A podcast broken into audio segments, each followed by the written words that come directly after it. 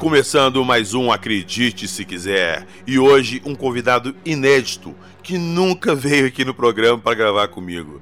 Então, pela primeira vez aqui, seja bem-vindo, Felipe Kling. Aê, voltei! Se você estava esperando alguém mais importante, se ferrou, otário! Sou eu, o mais insignificante dos convidados. Oh, cara, que isso. Você é um dos caras que eu mais gosto de gravar. Suas histórias são fantásticas, são incríveis, como diria o Ribas. E eu sei que você tem umas historinhas bacanas hoje, que é da sua terrinha aí, né? Da sua cidade. Diretamente de Niterói para o mundo. É isso aí. Então daqui a pouquinho nós vamos conhecer mais uma história do senhor Philip Kling. Logo depois da vinheta.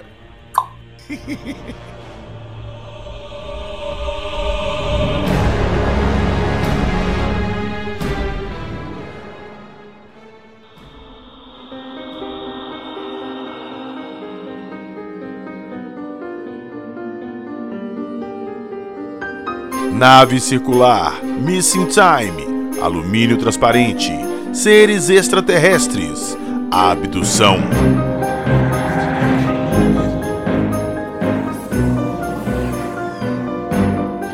Acredite se quiser.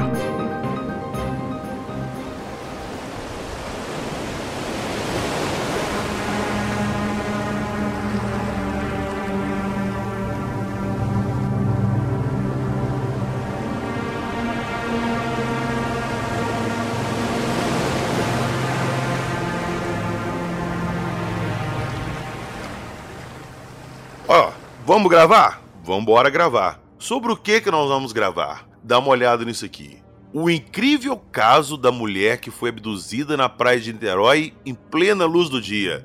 Bora, Kling. Manda isso é. pra nós. Caso, caso doido, cara. Niterói, né, é uma cidade, tem uma história muito louca em Niterói, né? Que to- toda cidade, se você for procurar, cara, você encontra é, casos esquisitos, né, e misteriosos e tal.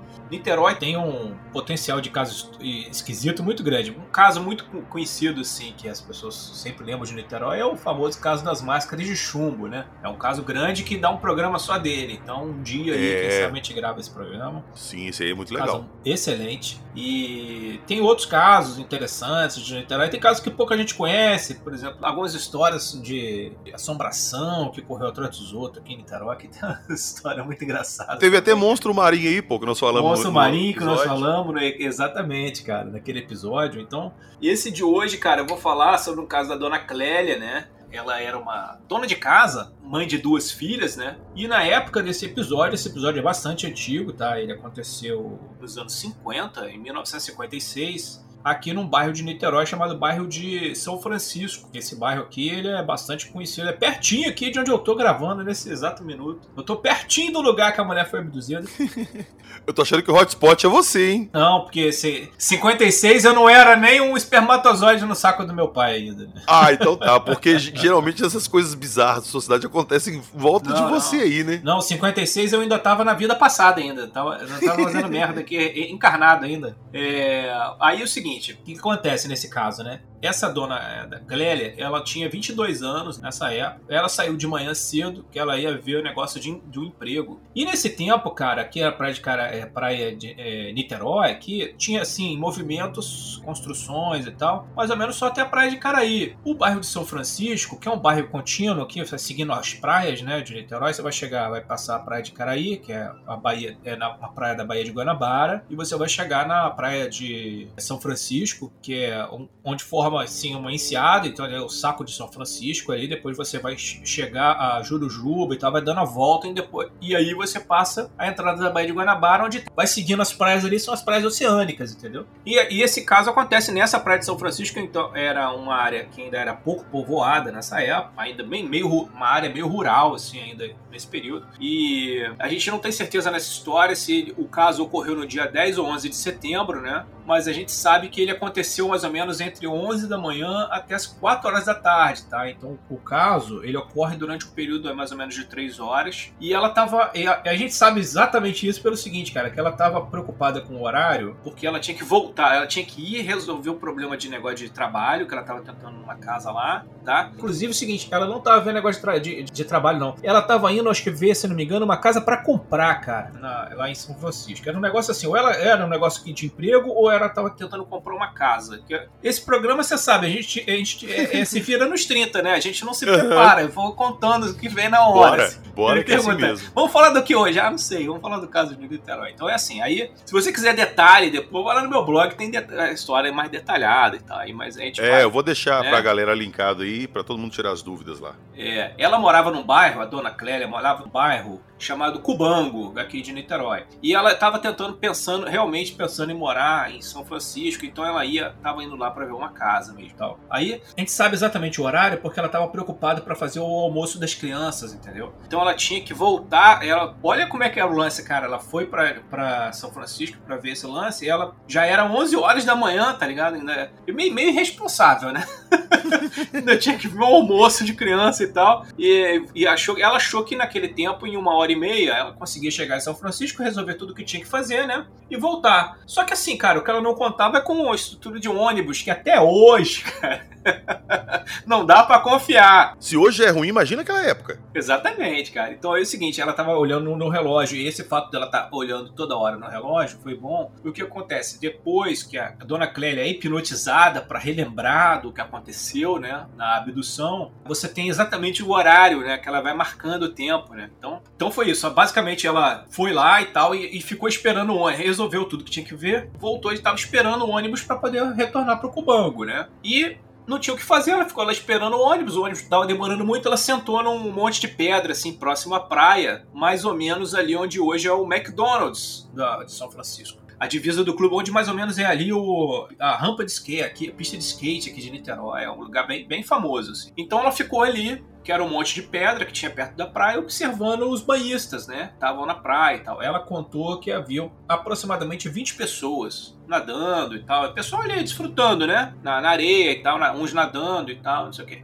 E aí que começa a parada bizarra, né, cara? Plena praia, de repente, cara, saiu de dentro da água o puta do disco voadorzão, tá ligado? É cena de, de Independence Day. É, de dia, meu irmão, de dia. Praia cheia de gente, cara. E aí sai a nave de dentro da água. Né? Ela não tem certeza, tá? A nave, na, na, coisa, ela não tem certeza se a nave realmente saiu de dentro da água ou a nave desceu do céu. Mas eu acredito que a nave tenha, conforme o caso vai se desenrolar, você vai ver que a, a nave voltou pra água. Então é, é muito provável que a nave tenha realmente também saído da água, né? E a nave desceu, seja como for, subiu, né? E ficou parada na superfície da água, como se fosse um barco ali, parada mesmo. A 25 metros de onde ela estava, né? E a 5 metros da arrebentação. 25 metros é, é colado. Colado de onde ela estava. Passou na frente, parou, saiu na frente da mulher, entendeu? E a nave, cara, o que aconteceu? Aí tem um negócio interessante também. A nave disparou um ruído, cara. Brutal, assim. Um barulhão. Tipo um apito. Barulhão. Esse barulhão, cara, ele já foi narrado num monte de caso ufológico, tá? Uhum. Inclusive, ele é descrito pelo David Jacobs, num dos livros dele, que eu não vou me lembrar qual deles é, mas. Nós falamos disso no último episódio, que é, a pessoa escutava um barulho antes da abdução. É, ele ouviu o barulho quando ele tava falando com a mulher que ia ser abduzida. É, isso, isso. aí. Então, aconteceu Aí a ligação barulho. caiu e ele sabia que a mulher tinha sido abduzida. Isso, deu o barulho, o barulho da abdução, cara. E aí as pessoas ficaram em pânico na praia, obviamente, né? E o barulho era tão alto, cara, que algumas pessoas ficaram meio que é, sem ter reação, tá ligado? E uns tampando o ouvido e tal, e ela tampou o ouvido também, ela falou que era um barulho tão alto que ela falou ela passar mal, assim, que ela começou a passar mal. Então teve aquele tumulto, algumas pessoas querendo sair da água, correndo e tal, com som estridente, né? E outra coisa que acontecia também é o seguinte, a nave estava emitindo aquela luz branca em toda a estrutura dela, sabe? Aquela luz de solda, né? Outra parada também que é a clássica, que a gente tá cansado de ver, que é, um, é, um, é uma luz diferente. Ela é uma luz que ela não, ela não ofusca, né, a visão, mas ela ela é ela é uma luz totalmente branca, assim, que lembra aquela luz de solda, né? Diferente da luz de solda, né? Que queima a retina da gente, né? A da, a da nave não, a da nave você consegue olhar, mas ela é uma luz assim totalmente branca mesmo, que dá um recorte na nave, né? E aí ela, ela observou também que algumas pessoas que saíram correndo da praia, desesperadas, de repente elas congelaram como se elas tivessem sido pegas no, no raio paralisante. Uma coisa assim, entendeu? Que de repente as pessoas estavam lá desesperadas, em pânico, correndo, todo mundo, de repente todo mundo parou. Congelou todo mundo ali.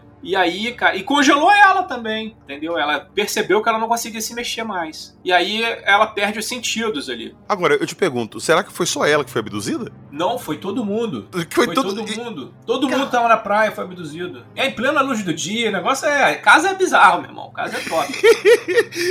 vai indo que eu vou te perguntar. Não, vou chegar com meia, meia, meia bomba, não. Aqui é, é top. Aí o seguinte: esse negócio que aconteceu do, do, do, paralisante é um caso também, é outro troço também que tem sempre, né? Tem no Bat Barney Hill, tem no Travis Walton e tal.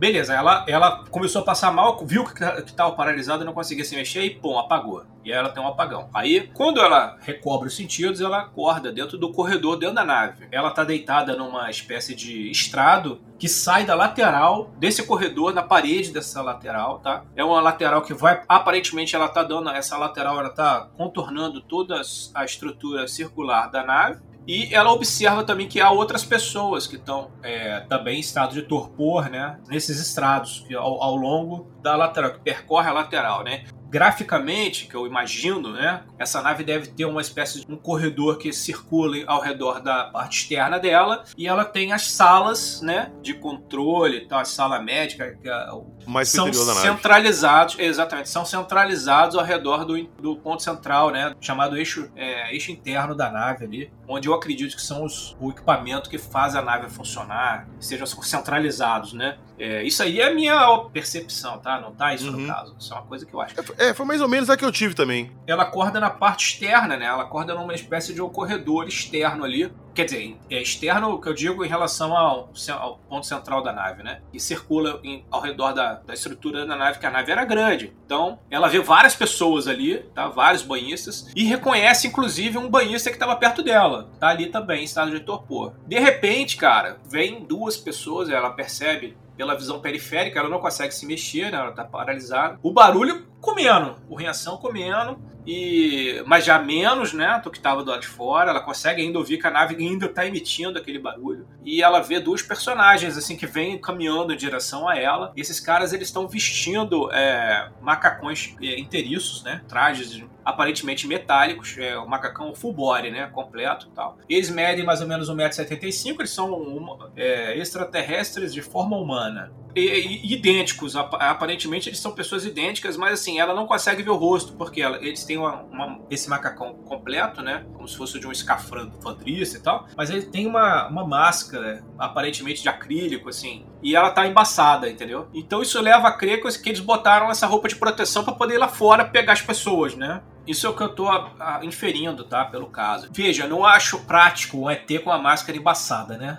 Eu pensei nisso agora, ele tava respirando lá dentro e embaçando. É, Pô. todo mundo que já cozinhou de óculos sabe a merda que é, né? Então, eu uso óculos, eu sei exatamente que, o inferno que é você cozinhar de óculos. Usar máscara de Covid, de óculos, é um inferno, não enxerga, não enxerga nada. Então, é, eu acho que eles realmente botaram aquela roupa só para ir lá fora, para poder pegar as pessoas. E aí, cara, eles levam essa Clélia pra uma parte, pra uma outra sala, uma sala interna, né? Cada um pega, do mesmo jeito que eles pegam o senhor é, Arlindo, no caso o Baipim pendia e pegam pelos braços, pegam ela assim também, do mesmo jeito, tá? Levam para dentro do, do, cômodo lá. E aí ela tá agora então numa sala circular e continua vindo aquele barulho, o barulho já é meio, menos apurrinhante, mas ela continua ouvindo barulho, tá? E dessa vez encontra um cara sem capacete dentro da nave. Então por isso que eu acho que eles não ficam usando aquelas roupas o tempo todo, né? Tanto que ele encontra um cara que já tá. E aí ele parece calmo, um cara bonitão, cabelo grisalho, penteado para trás, entendeu? E eles conversa com ela num português perfeito, cara. E fala.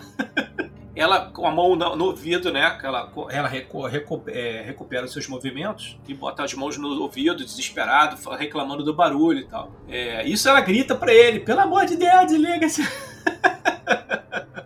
Caramba! Baile funk lá. E aí, ele.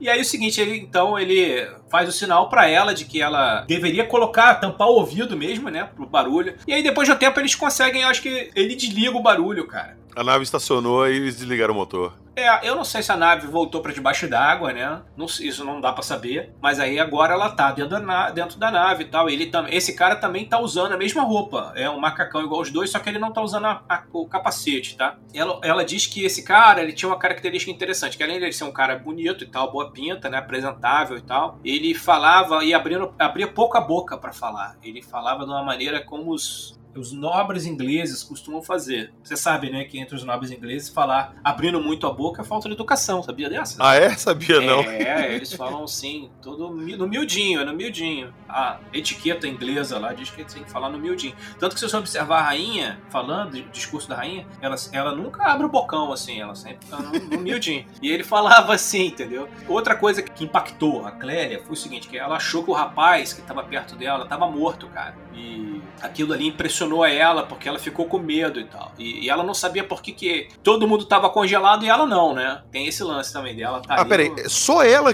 das pessoas que foram abduzidas, só ela que estava acordada? Só ela, só. Só. Do resto geral inconsciente. Lembra o caso Betty Barney Hill. O, o, o Barney Hill ele ficou assim também. E a Beth não. Controlaram para ela conseguir ter consciência. E eles geralmente costumam fazer essa coisa. Eles mantêm os homens em estado de torpor e as mulheres não porque é a questão de ser mais dócil, entendeu? Acho que é uma maneira de tentar controlar aquelas pessoas. Eu acredito que seja isso, né? E tem também o lance de do, do procedimento, que é assim, eles desacordaram, eh, desacordaram ela para poder levar ela para fazer exames, entendeu? Então é o que eles vão fazer agora, né? Então eles levam a mulher para lá, tem esse cara lá que ela considera que ele é o chefe, né? E ele coloca a mulher numa máquina, numa espécie de uma maca e tal. E começa a conversar com ela, né? É, esse caso dela lembra bastante assim o caso do Bert Barney Hill em, em, alguns aspectos, inclusive no aspecto do ET da ser um ET que, que conversa, que dá, dá aulinha, né? O ET gosta de dar aulinha.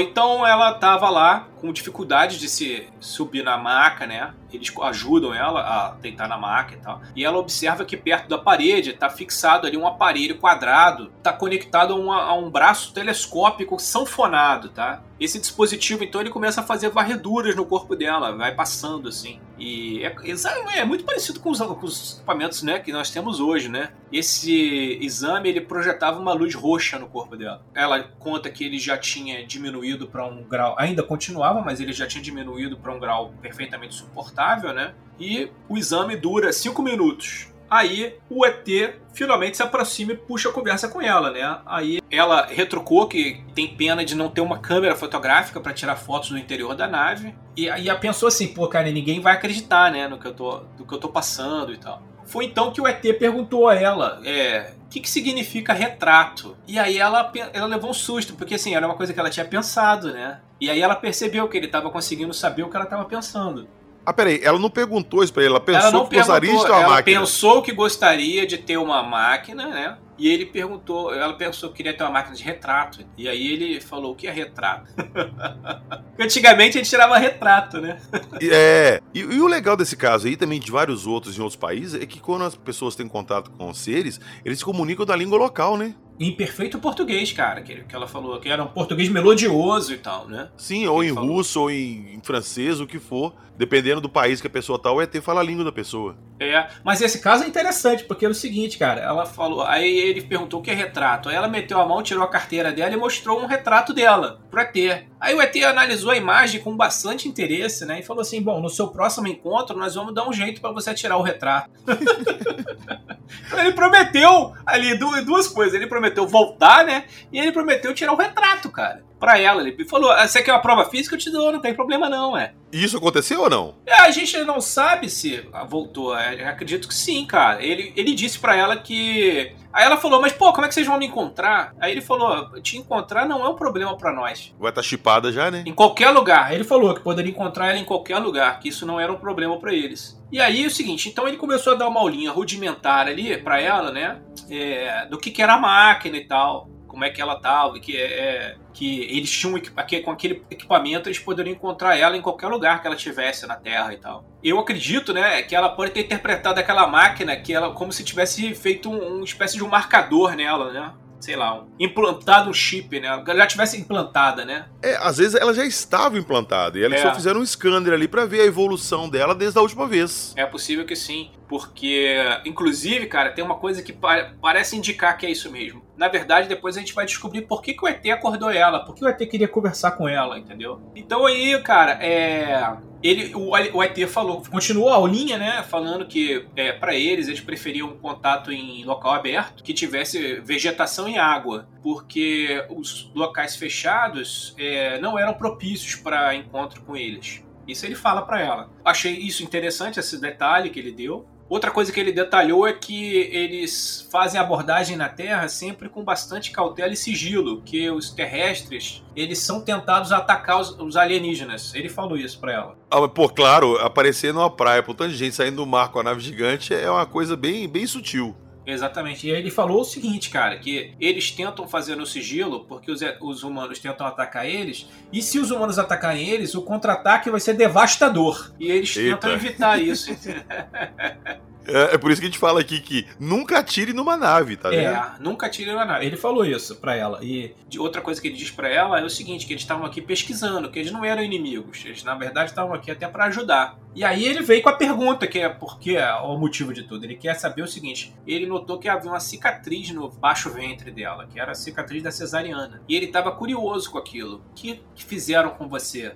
Quem fez isso? Eu acredito que o ET talvez estivesse curioso de saber se ela já não era uma abduzida de outra espécie, né? Que já tinham feito cirurgia nela, alguma coisa assim. Ele estava bastante interessado na questão que, da, da marca de cirurgia que ela tinha e tal. E aí ela explica que ela fez a cirurgia para tirar o neném e tal, não sei o que. E aí o ET parece que ficou meio desapontado, assim, cara. Ele falou assim que a, porra, a sua medicina é extremamente rudimentar e atrasada para deixar uma cicatriz tão feia em você, assim.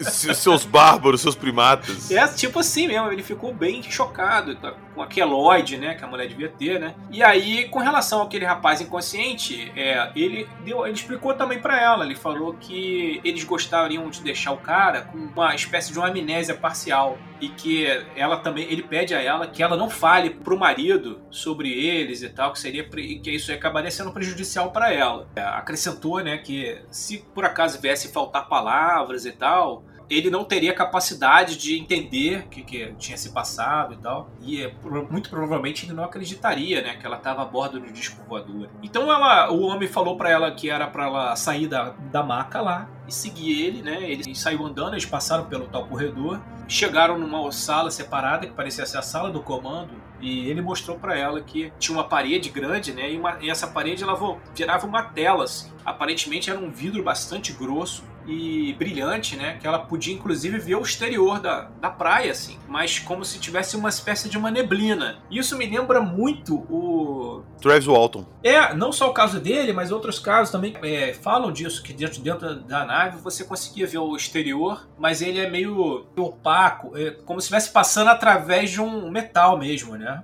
É, isso lembra um material que é o, o alumínio transparente, né? material que já desenvolveram. Né? Peraí, peraí, calma. Existe alumínio transparente? Existe alumínio transparente, já desenvolvendo. Tem até a foto dele lá no Mundo Gump. Existe alumínio transparente? É, os caras inclusive falam que essa é uma das paradas que vazou aí do, da engenharia da engenharia reversa nas Mas naves, né? óbvio, eu, eu nunca vi falar. Cara, eu nunca tinha ouvido falar disso, eu vou procurar é... saber.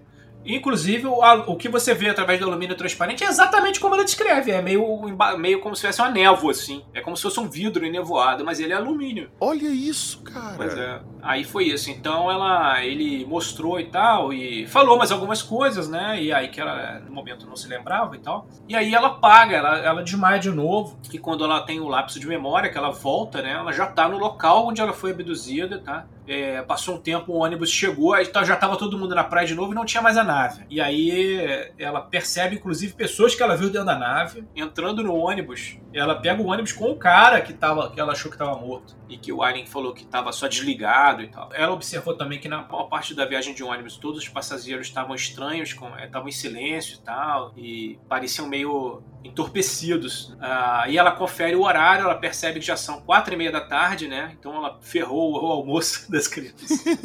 Os meninos estão com fome até agora. É, exatamente. Então ela conclui que o tempo de total do contato deve ter se transcorrido em torno de quatro a cinco horas, né? Desde o momento que ela chegou lá na praia, né? Antes que antecede a encontro com a nave e tal. E aí ela nota também que o relógio dela tinha parado de funcionar é, esse relógio nunca mais voltou a funcionar, tanto ela foi, ele foi levado a três relojoeiros diferentes, eles não conseguiram mais fazer o relógio voltar a funcionar, que pode ter relação com o caso da abdução, né? Ela conta ainda que uma semana após a experiência, ela pôde ler nos jornais matérias de discos voadores na cidade de Magé. Então ela acredita que pode ser inclusive aquela mesma nave, pode ter sido a nave vista em Magé na época. Eu pesquisei e tentei encontrar esse caso de Magé, mas não, não consegui localizar, porque ela não fala em qual jornal foi, então né, fica complicado de encontrar esse caso. Pois é, coincidência ou não, teve uma parada assim, Magé um tempo atrás, teve, anos atrás, teve né? o negócio da suposta nave que caiu e é, aeronaves internacionais circularam naquela área que o pessoal viu pelo aquele aplicativo, né, que te dá os voos e tal. Então, é, essa área aqui, cara, acontecem umas coisas, entendeu? Umas coisas estranhas e tal. Na Lagoa também, na Lagoa de Piratininga, o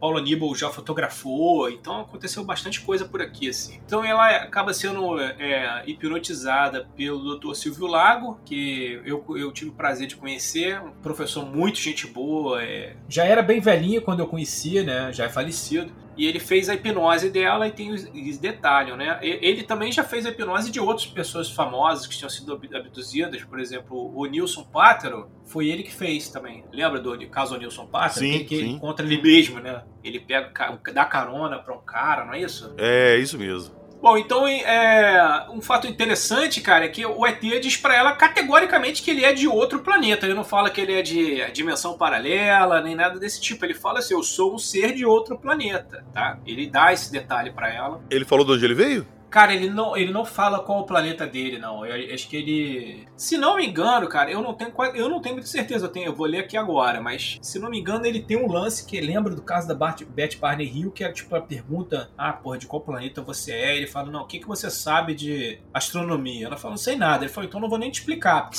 você... né? Ai, não vou explicar. Não dá, né? não tem menor paciência. É, se não me engano, tem um lance assim nesse caso, tá? E e aí ele vai abduzindo ela. Então você tem o, a, as perguntas, né? Aí o Dr. Silva pergunta como é que tá o sol, como é que é, se tá, o sol tá forte, se não tá. Ele vai pegando detalhes, assim, entendeu?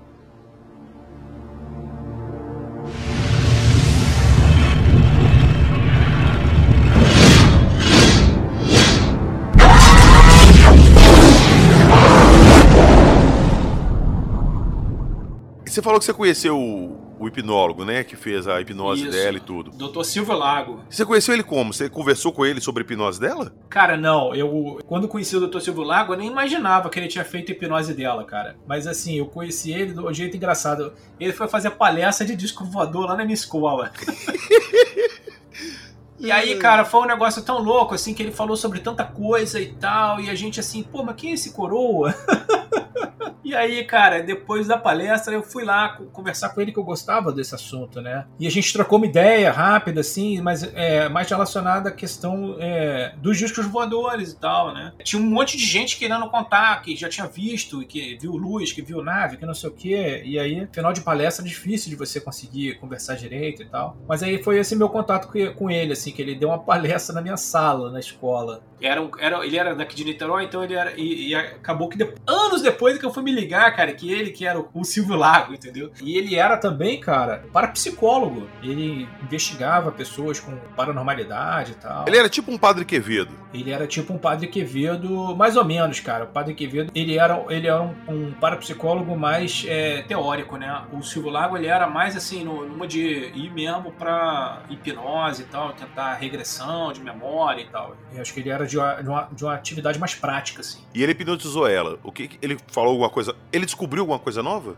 Então, descobriu bastante coisa nova. Aí eu tenho que fazer umas correções das coisas que eu falei aqui, né? Eu, eu, eu tinha falado primeiro que ela tinha sido levada para uma sala redonda, na verdade não. Ela foi levada para uma sala em forma de fatia de pizza. Então daí que eu imagino que realmente as, as salas sejam assim, né? Estão compartimentalizadas em, em forma de fatias, assim, né? Ela cita que a sala é triangular, né? Mas aí você olhando de cima você entende que na verdade ela está no, no centro da nave, que deve ser dividido em fatias, né? E tal. Outra coisa também que eu falei errado foi o seguinte: que o ET manda ela botar o dedo no ouvido, mas na verdade não. Ela vai botar o dedo no ouvido por causa do barulho, o ET faz sinal para ela não colocar, e depois ele diz para ela que ela tá com um cortezinho que vai ficar uma marquinha. Ou seja, foi implantada, né? Talvez o barulho que ela estivesse ouvindo fosse um efeito do implante, talvez, né? É, como se fosse aquele barulhinho de radar e vai, quando vai é. mais perto, vai aumentando, aumentando. Isso. Tanto que o cara, quando, por exemplo, a pessoa que é surda, né? Que vai botar um implante, implante coclear, eles não botam no volume normal, porque a pessoa morre de susto, cara. eles têm tá que ir subindo gradualmente. Exatamente. Então pode ser que esteja um implantado ali, esteja dando algum sinal, assim, por ali. Bom, aí, cara, tem todo aquele negócio, né? Tem uma coisa interessante também que ela, é, no, na, na hipnose, é, ela relata que quando a, a, a máquina vai começar a fazer análise, né? Tipo o tomógrafo dela, os aliens que estão perto dela se afastam. Aí a gente conclui que talvez ali vai emitir alguma radiação, né? É tipo um raio-x. É, a gente pode imaginar também que talvez eles tenham se afastado para não interferir no resultado do exame, né, os corpos deles e tal. É, pode ser. Uma coisa que sempre me incomodou muito, só fugindo um pouquinho aqui, é quando vai tirar raio-x, cara. O cara te joga uma puta coraça de chumbo ali, Exatamente. afasta lá pra Já cá do dá caralho. Uma puta cagaça, você fala, meu é. Deus do céu. e o cara vai lá pra longe e começa a bater chapa, pá, pá, pá. E você fala, pô, tô tomando carga de radiação Tomando uma radiação violenta aqui. Dá uma medão mesmo. Pô, pra caralho. Bom, mas aí, aí é o seguinte: depois que ela faz o exame, o exame, que tem aquela conversa com ele, ele leva a Clélia pra, pra sala de comando, onde ela vê lado de fora e tal. E aí, ali, naquela parte, ela não lembrava, né? Então ela, em estado hipnótico, ela conta coisas que ela não tinha ciência, né? Da parte lá de cima que eu tava contando. Então, é, o Dr. Cibular pergunta para ele: qual foi a conversa que você teve, né? Com o Alien e tal. Aí ela falou para ele: ele disse que eu quero fazer algumas perguntas. Aí ela fala: tá bom, então, pode fazer. Ele falou: primeiro que você é, vai visitar a minha sala. Aí ela fala: mas que sala? Ele fala: não, a sala do comando vem aqui que eu vou te mostrar a sala do comando. Então ele leva ela, fala para ela assim: eu vou mostrar tudo para você. Aí ela falou: mas eu entendo nada disso. Ele falou: é por você não entender que você vai ver. eu vou te mostrar, né? Eu vou desenhar para você. Isso. E tranca a minha porta. Ele fala isso pra ela. Aí ela, ela diz, né? A sala é bonita, engraçada, tem um vidro grosso, da mesma largura do objeto. Mas não dá para distinguir o mar, nem o céu, nem a terra. Tem uma brumazinha luminosa envolvendo. Aí o, coisa fala, é, observe isso. Tudo isso é para controle nosso. Eles têm, aí ela fala, eles têm vários aparelhos, todos eles têm e também várias peças que servem para locomover uma coisa ou outra. Né? Provavelmente que ela queria dizer que devia ser os controles, né, da uhum. nave. Aí ele fala: É difícil você entender tudo isso que você está vendo, mas eu tenho uma pergunta para te fazer. Aí ela fala: Sim. Ele disse que podia responder todas as perguntas feitas porque ela era diferente daquele rapaz. Aí ela fala, mas eu sou diferente em quê? Aí ele fala, o rapaz, o corpo dele é perfeito, o seu não. O seu tem marcas. E que marca é essa? Aí é que ele tá, faz a tal pergunta, né? Sim, da cirurgia. Da, da... cirurgia, isso, isso. Cesárea. Isso. isso. Mas eu continuo vestido, a roupa não foi tirada. Ele falou, como é que você sabe que eu tenho uma cicatriz? Aí ele falou, todo o seu registro já foi feito, assim como o do rapaz, entendeu? É por isso que eu sei que você tem uma cicatriz. Eu quero saber que cicatriz é essa. Quem fez isso com você? Ela explica, né, que é cesariana e tal, e tal. E aí ele observa e ele, ele diz que a tecnologia terrestre é muito atrasada.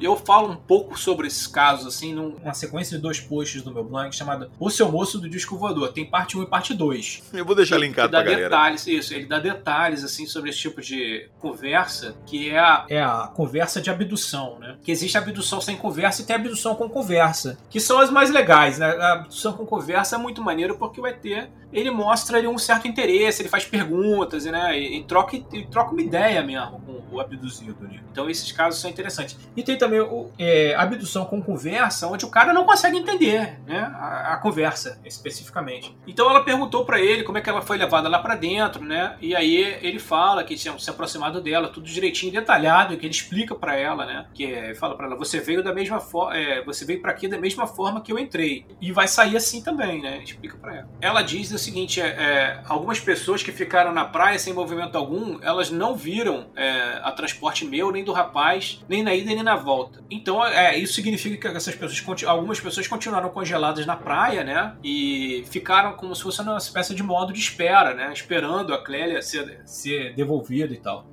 Tá, mas se chegasse outra pessoa na praia nesse tempo lá, ia ver pessoa paralisada na praia? Eu acho que sim, cara. Eu acho que sim. Veria cara... uma cena bizarra, né? Porra! Com a nave parada, um monte de gente parada, congelada, né? Muito louco, né, cara? Eu, eu vou até aproveitar pra te fazer uma pergunta. Você sabe se teve registro de gente desaparecida nessa época em Niterói? Ih, mas tem muito caso de gente desaparecida o tempo todo, cara. O volume de gente desaparecida é monstruoso. Pois é, será que todo mundo que tava ali na praia foi devolvido? É uma boa pergunta. Eu acredito, eu, pelo, pelo desenrolar do caso dela aqui, eu acredito que foi, cara. Todo mundo devolvido. Ela falou que parecia que tinha gente morta lá dentro, ou será que já tava é, só desacordada? Ela não, ela achou que o rapaz, ela viu um rapaz, um rapaz que marca bastante, nesse caso, um rapaz que estava perto dela que também foi abduzido. E quando ela vê o rapaz, como ela tá, ela, ela acorda do estupor, percebe que ele não acordou, ela acha que ele tá morto, entendeu? E ela pergunta ao cara se ele tá morto. E o cara fala que não, que ele tá desligado. Ah, tá. Entendeu? Entendi. E aí que a gente acha que eles desligaram o cara, pro cara não dar, por exemplo, no caso do Travis Walton, o ZT dá um mole lá. E eles, pô, sai na porrada, né? Ele começa a ameaçar uhum. o ET de porrada.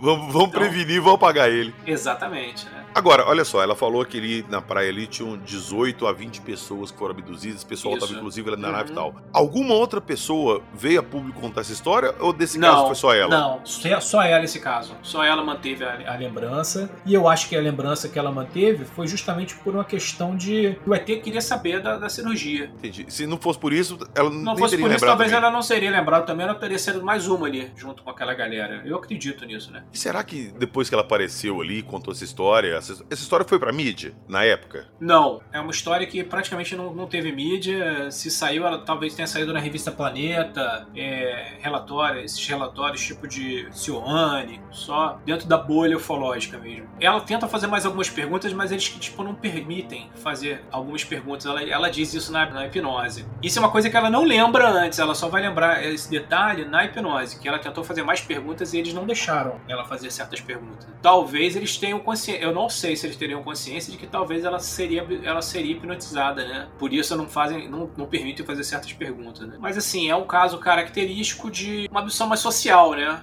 Não é aquela. É a, abdução, a chamada abdução amistosa, né? Que é bem característico do período ali dos anos 50 aos 70, tem as abduções amistosas. É, essas abduções mais antigas aí, elas têm mais envolvimento mesmo da, das pessoas com seres, né? De ser levado à nave, conversar, trocar ideia. Atualmente você não vê caso então, assim. O que que acontece? Eu desconfio que, assim, eu acho, né? As abduções desse período, que são o período assim inicial da ufologia, é, as pessoas ainda não tinham a, a mídia, a, a, máquina de propaganda norte-americana, acho que ela ainda não tinha feito a cabeça suficiente da população. Então as pessoas elas é, se deparavam com o insólito de uma maneira positiva, não necessariamente de uma maneira agressiva, entendeu? Eu acho que vai ficando agressivo numa forma de tentar evitar que o ser humano tome consciência daquilo. Exatamente, no modo de agressividade. Então ela, ela vai ficando mais impessoal à medida que com o passar do tempo, né? porque as pessoas vão ficando com mais medo, né? Talvez porque vem filmes e tal, e você tem esses filmes. Por exemplo, o, próprio Fogo no Céu. Fogo no Céu é uma abdução, é uma, é a abdução do Travis Walton. Ela é completamente diferente do que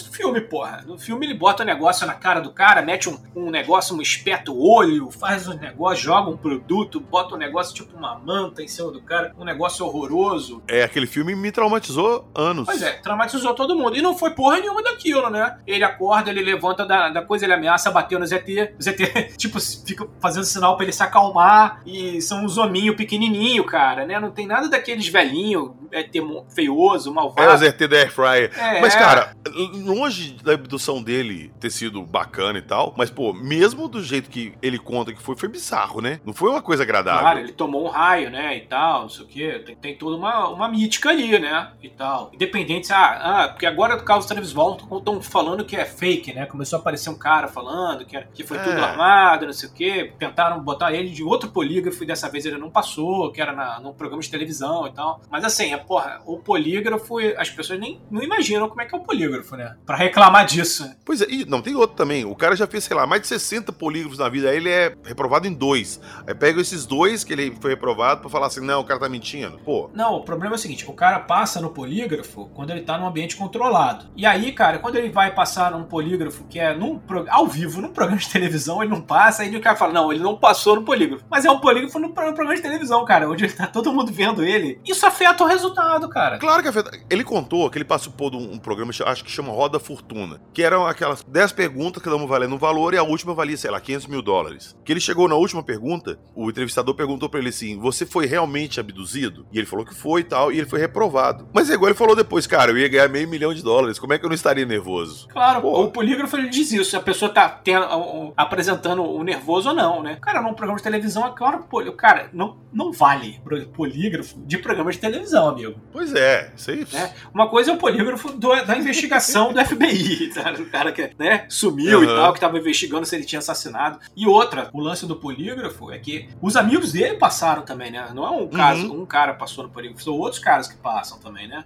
Que eles estavam sendo investigados como tendo assassinado ele, né? É, e outra, depois de esse tempo todo o cara veio a público falar que era mentira, porque acho que o Travis fez alguma parada. É, rolou uma treta entre os caras. É problema de familiar ali, né? Parece que ele é, ele é, ele é genro, primo, um negócio assim, né? É, e ele acabou ganhando dinheiro com a parada lá da história dele, que tinha o nome desse cara envolvido, mas o cara não ganhou dinheiro nenhum, sacou? E ele fica uhum. puto que ele tava envolvido na história, mas quem único ganha dinheiro é o Travis. Então, eu acredito na história do Travis. Eu já gravei um programa aqui, é o décimo programa do nosso podcast aqui. Eu gravei com o Ribas sobre esse caso e eu já falei, eu acredito na história do Travis total. Eu sou bastante inclinado a acreditar que também ele foi abduzido, mas assim, toda vez que você tem um caso de abdução, cara, você tem que dar, um, dar o desconto da fama, né? Aí, cara, entra o lance. Será que foi realmente daquela, daquela maneira completa, como ele conta detalhadamente? Ou será que ele botou ali um passarinho para poder vender o livro? Para virar filme, virar franquia, ficar famoso, participar daqueles eventos milionários, que tem um monte, da bufão. É. Então, exato. a gente fica sempre, sempre tem que dar esse desconto em todos Sim. os casos ufológicos, né? Às vezes o cara realmente passou por aquilo, realmente foi abduzido tudo,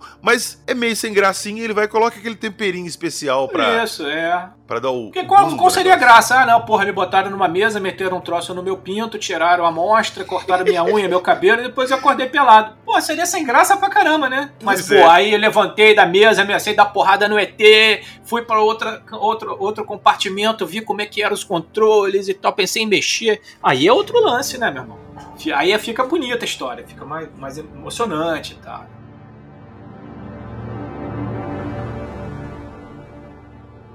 Bom, mas aí vamos voltar para Dona Clélia, né? É, aí é o seguinte, Dona Clélia, da, na hipnose, né? Ele, ela conta que eles fizeram perguntas para ela. E aí o Dr. Silvio Lago fala, mas como é que foram as perguntas deles? Aí ela fala, é, eles perguntaram como é que é a nossa vida, do modo geral. Aí eu perguntei por que, que ele queria saber. Aí ele falou, o homem é muito agressivo. Ele tá sempre assim, de modo geral. É, as pessoas só pensam em guerra, só pensam em se ferir. Isso eu tô falando que o Arthur falou, tá? Eles disseram que esse é o motivo primordial para eles entrarem em contato com os seres com os seres da Terra porque eles querem entender por que, que os seres só pensam em guerra e em, em, em, se ferir. Porque o ser humano é estúpido. É, pois é. E que através dela eles queriam colher bastante informações é, sobre o ser humano e da maneira como as pessoas vivem na Terra. Eles disseram que não poderiam, sobre hipótese alguma, descer em qualquer lugar, mas sim onde houvesse grama e mar, e que haveria sempre um meio de comunicação com ela. E aí ela pergunta para eles se, se um dia eles poderiam se comunicar com ela, porque ela estava louca, doidinha, para levar o, ela diz isso. Eu tava louca, doidinha para levar alguma coisa dali de dentro, para provar para todo mundo que ela tinha tado, estado na nave. Ele falou que não era o momento dela levar nem um souvenir. Nossa, não vai poder passar na lojinha não, que ela tá fechada agora. Pois é. Mas ele falou o seguinte, que ela tivesse paciência, porque eles iam voltar sim, tá? E iam trazer para ela não só um objeto, tá? Um documentário. Eu... Putz. Um documentário para ela mostrasse para quem ela quisesse. Nossa, tá? velho. E ela falou, mas porra, pra quem que eu posso levar se eu não conheço ninguém? Aí eles, eles aí eles responderam para ela, mas você conhece. E você vai saber a pessoa certa para você entregar. É por isso que você vai passar por uma amnésia agora. E aí ele avisa, vamos te apagar aqui. Usaram neuralizador nela. É, mas eu achei muito interessante o detalhe desse caso, porque ele fala para ela que eles vão entregar um dossiê, uma coisa que é para ela levar para alguma outra pessoa. Tá, e entregar isso para ela? Não, isso vai acontecer no próximo encontro. Tá, mas aconteceu esse próximo encontro e teve isso? A gente não sabe se aconteceu. Nossa. Pode ser que tenha acontecido, né? É, a, a, outra coisa que é peculiar também é esse desejo da Claire de levar o souvenir da nave, que não é exclusividade, né? Na abdução do Vilas Boas, ele não só pensou nisso, como ele tentou pegar o souvenir e meteu a mão num cubo que tinha lá e a nave balançou e caiu todo mundo no chão. E por isso que ele entrou na porrada, né?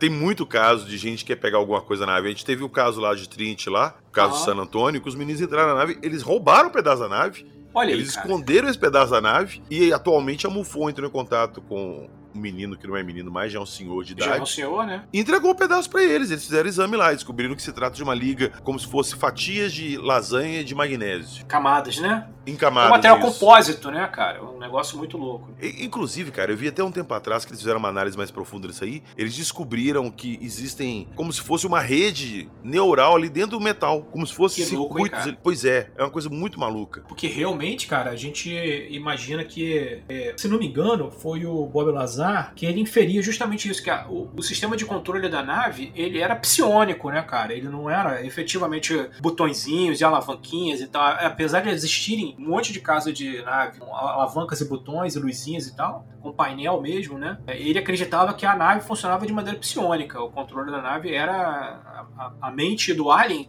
se integrava com a nave e ele controlava a nave com a mente, né? Inclusive, eu tô para gravar, nós vamos fazer esse episódio mais para frente aí, sobre o Clifford Stone, que era um cara que trabalhava no departamento dos Estados Unidos especializado em recuperação de destroços de naves e, e quedas ufológicas. E ele conta que várias das naves que eles pegaram, as naves elas não tinham controle e a nave era meio que senciente. A nave ela tinha um nível de consciência, é, ela era como se fosse um ser mesmo. E os humanoides que ficavam ali na nave que saíam tinham um elo com a nave. Eles controlavam as movimentações da nave pela cabeça, mesmo com ondas mentais, e a nave dava essa orientação para eles, ó, vai tipo, fazer isso e tal. Tanto que quando a nave caía e ficava variada, as criaturas ficavam meio desnorteadas, que inclusive casa muito com a história do caso Varginha, das criaturas estarem meio desnorteadas. meio abobadas, assim, é. Mas são apenas teorias, eu não tô afirmando nada. Não, isso aqui é teoria, pô, a gente tá só nas free speculation, né? Exatamente. Aí, cara, é bom, voltando lá, né? Aí ela. Eu acho que é engraçado o caso dela é o seguinte: que ela começou, cara, a pedir, tudo ela pedia, cara.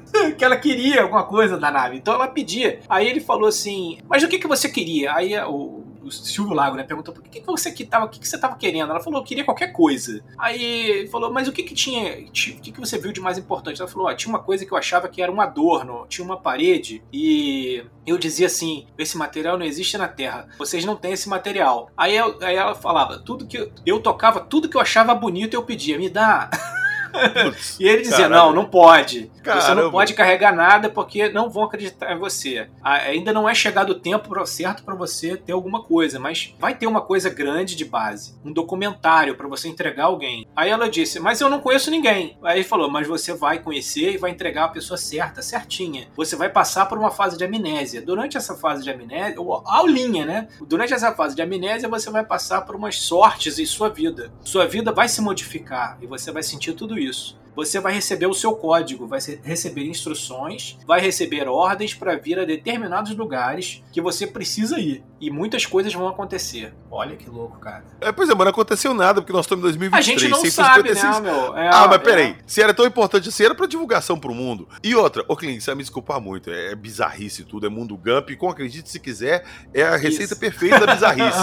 Mas, cara, se eu for abduzido e eu pedir uma prova pra ele falar assim: não, PH, eu vou te dar uma prova, eu vou fazer um documentário da sua abdução, eu vou te entregar pra você entregar pros outros. Cara, Louco, nem no, eu acho que nem no mundo Gump isso é publicado, de tão bizarro que é. Sério. Exatamente. O que eu acho mais engraçado, cara, é o seguinte: há elementos desse caso. Esse caso ele é anterior, né, ao caso Bat Barney Hill. E ele, é, e ele tem características que aparecem lá no caso Bat Barney Hill, né? A gente pode questionar se o Alien, assim, é aquele, é aquele velho dilema do oráculo. Tá ligado no dilema do oráculo? O oráculo é o seguinte: o oráculo fala a verdade ou ele fala o que ele precisa dizer para que aquilo ali aconteça? É um questionamento interessante. Então você tem aí o ET falando para ela uma coisa que eu... a gente não sabe se realmente o ET estava dizendo para ela uma, um dado efetivo ou se era parte do processo da abdução dela falar aquilo ali. É a mesma coisa do, do negócio do senhor Arlindo, o caso do Embornal, né? Que o Alien fala para ele: em Deus somos todos irmãos. Deus, os aliens acreditam em Deus ou o Alien falou aquilo ali por algum motivo técnico para acalmar o cara, né? Sim, é uma conveniência. Ó, tipo assim,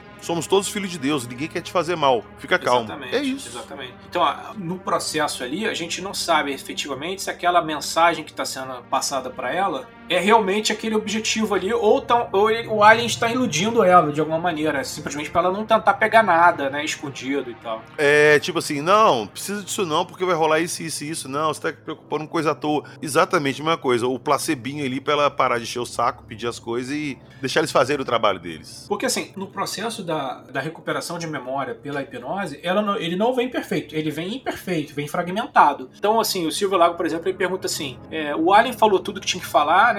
É, ou tem alguma coisa que você não falou ainda? Ela diz: ó, foram feitas perguntas sobre nós, sobre nossos procedimentos aqui na Terra, sobre o nosso movimento aqui, que o aspecto não era tão ruim, que a guerra, a maldade, e sobre necessidades. É, que esse era o ponto primordial. Eles se agarram demais nisso, porque eles acham que não pode, de maneira alguma, se aproximar do homem enquanto esse pensamento existir pensamento da agressão. Porque eles têm uma força muito grande que pode destruir o homem. Então a gente volta novamente na questão da mensagem, né? Daquela coisa que o o Jacques Vallée costuma falar, que a abdução é como se fosse uma espécie de um teatro todo estruturado para transmitir uma informação, uma mensagem, né? E ele volta, o Alien volta nessa mensagem, que é a mensagem do ser humano se destruindo, né? Essa coisa a gente vai encontrar em outras abduções, né? por exemplo, do até no caso Paciência aparece, né, uma bomba atômica, se não me engano, explodindo. Outros casos que também o cara vê guerras e tal, cenas de guerra. É, a escola Ariel lá apareceu uma nave lá para 62 crianças e a mensagem telepática que foi passada a todas elas é proteja o planeta, cuide do planeta. Uhum. Essa mensagem ela vem sendo passada, cara. Inclusive, há um caso, eu não, não vou me lembrar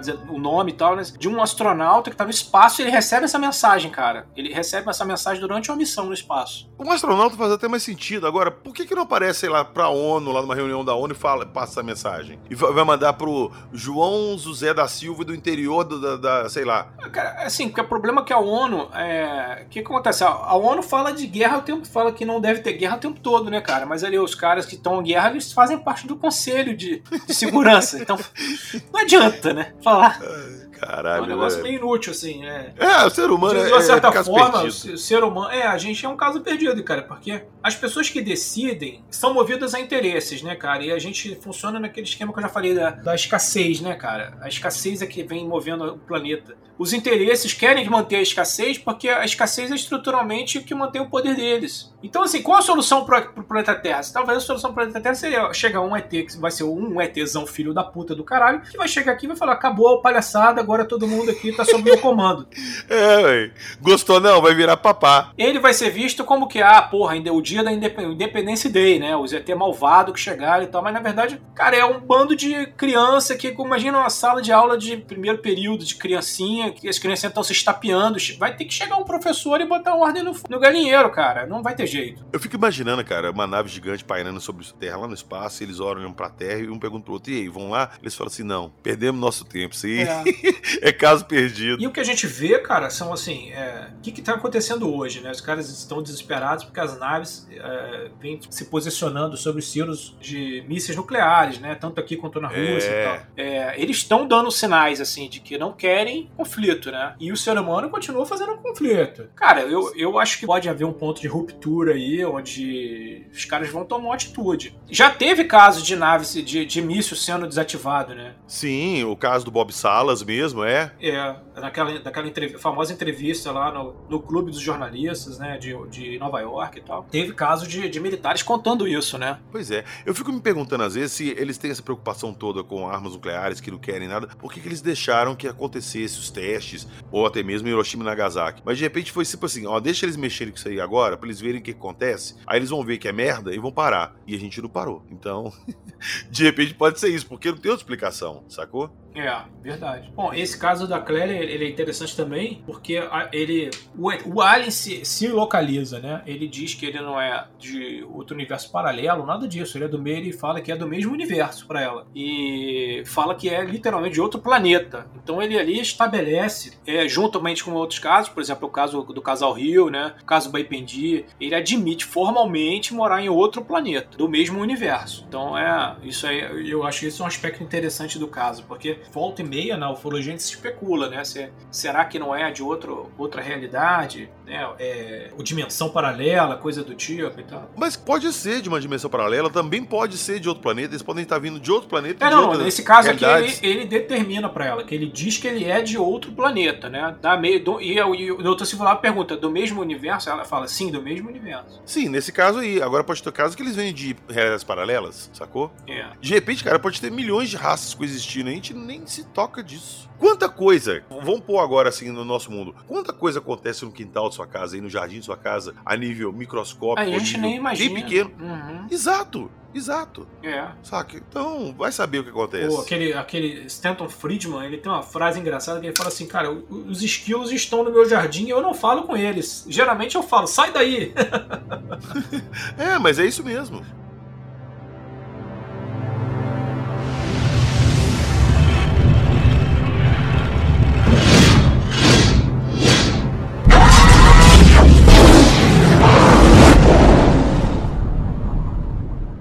Ó, então esse foi o caso dessa abdução em Niterói. Não podia ser diferente, afinal a gente tô conversando com o Sr. Kling. Bizarríssimo, mas muito interessante. Eu não conhecia. Achei a história bem legal. Ô Kling, eu vou, ia deixar espaço para você aqui falar do seu site, mas todo mundo já tá todo careca mundo de tá saber. careca de saber que é Mundo Gump. Exato. Isso aí, tá essa história lá em detalhes, coisa que a gente nem falou aqui. Porque o caso é grande, tem a, a transcrição completa da hipnose dela e tal. Então é difícil de É, achar. bem grande. Eu vou deixar o link na descrição aqui do episódio pra galera que quiser ir lá conhecer. Vai lá no Mundo Gun, aproveita e vê as outras matérias. Sempre tem coisa nova, é. Coisa de desaparecimento e tal. Pois é. Mas novamente, valeu, te agradecer a sua 18ª Agradeço. participação aqui. Eu que agradeço. É sempre bom estar aqui com vocês, batendo papo, trocando ideia sobre esse assunto. Eu adoro ufologia, né, cara? Uh, nem fala, Então, nem fala. Nós vamos voltar a uma falar de delícia. ufologia nos próximos aí também. Isso aí. Quem sabe eu volto, hein? Vamos ver.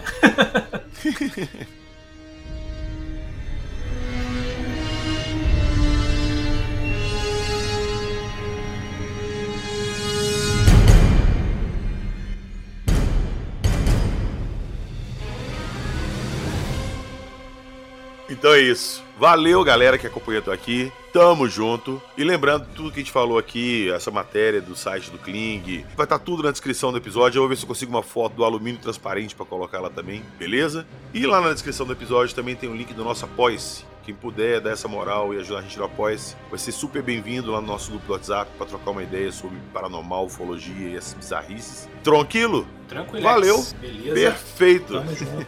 Não é junto e misturado, né? Junto e abduzido. É, junto e abduzido. Pronto, gostei. Junto e abduzido. Então é isso aí, ó. Tamo junto e abduzidos. Até a próxima semana com mais casos bizarros e histórias insólitas. Acredite, se quiser.